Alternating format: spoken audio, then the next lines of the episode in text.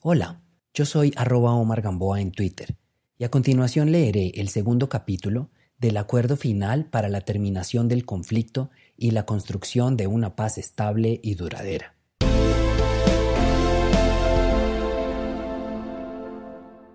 Segundo, participación política.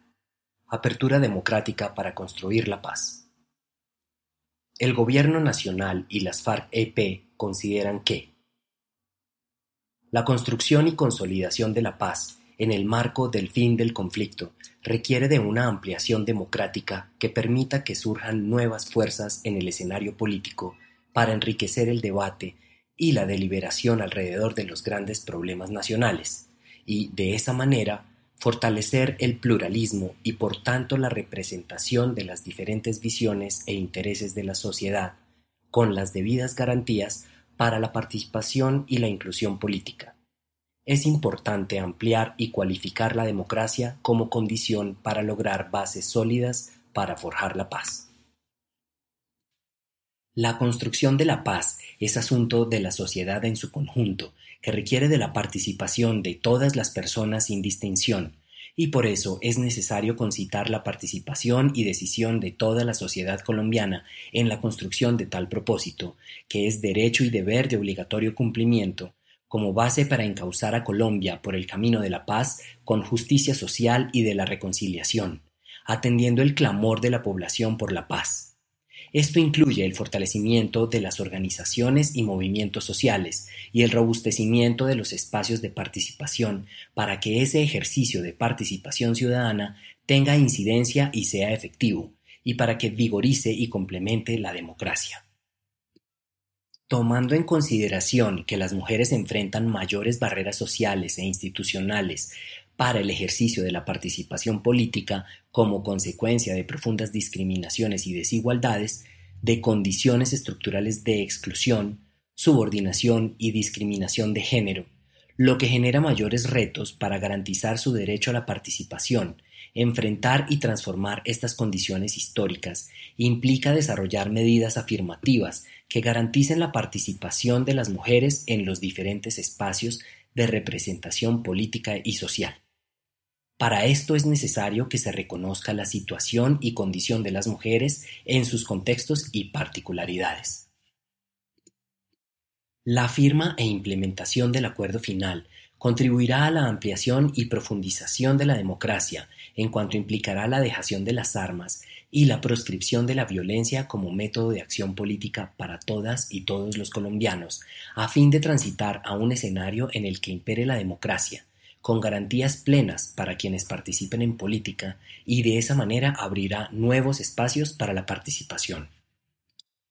Para consolidar la paz es necesario garantizar el pluralismo, facilitando la constitución de nuevos partidos y movimientos políticos que contribuyan al debate y al proceso democrático y tengan suficientes garantías para el ejercicio de la oposición y ser verdaderas alternativas de poder. La democracia requiere, en un escenario de fin del conflicto, un fortalecimiento de las garantías de participación política.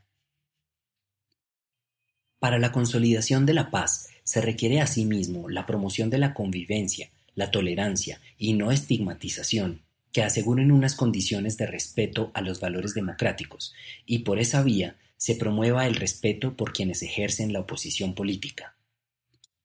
Esas garantías suponen, por una parte, una distribución más equitativa de los recursos públicos destinados a los partidos y movimientos políticos y una mayor transparencia del proceso electoral, que requiere de una serie de medidas inmediatas, especialmente en las regiones donde aún persisten riesgos y amenazas, así como de una revisión integral del régimen electoral y de la conformación y las funciones de las autoridades electorales y por otra parte, el establecimiento de unas mayores garantías para el ejercicio de la oposición política.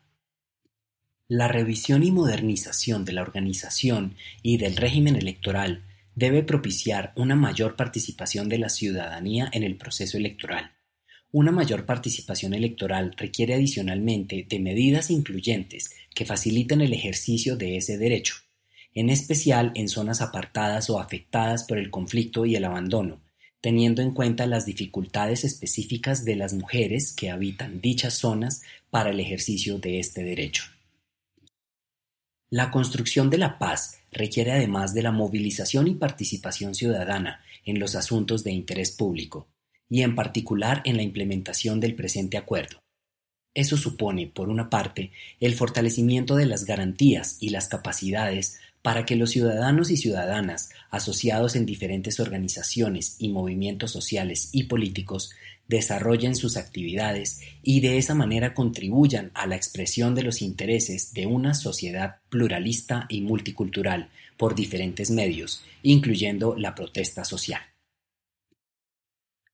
Para fortalecer la participación ciudadana de las mujeres es necesario valorar sus agendas sociales y reconocer su aporte como sujetos políticos en la vida pública, en especial cuando se trata de la promoción y defensa de sus derechos.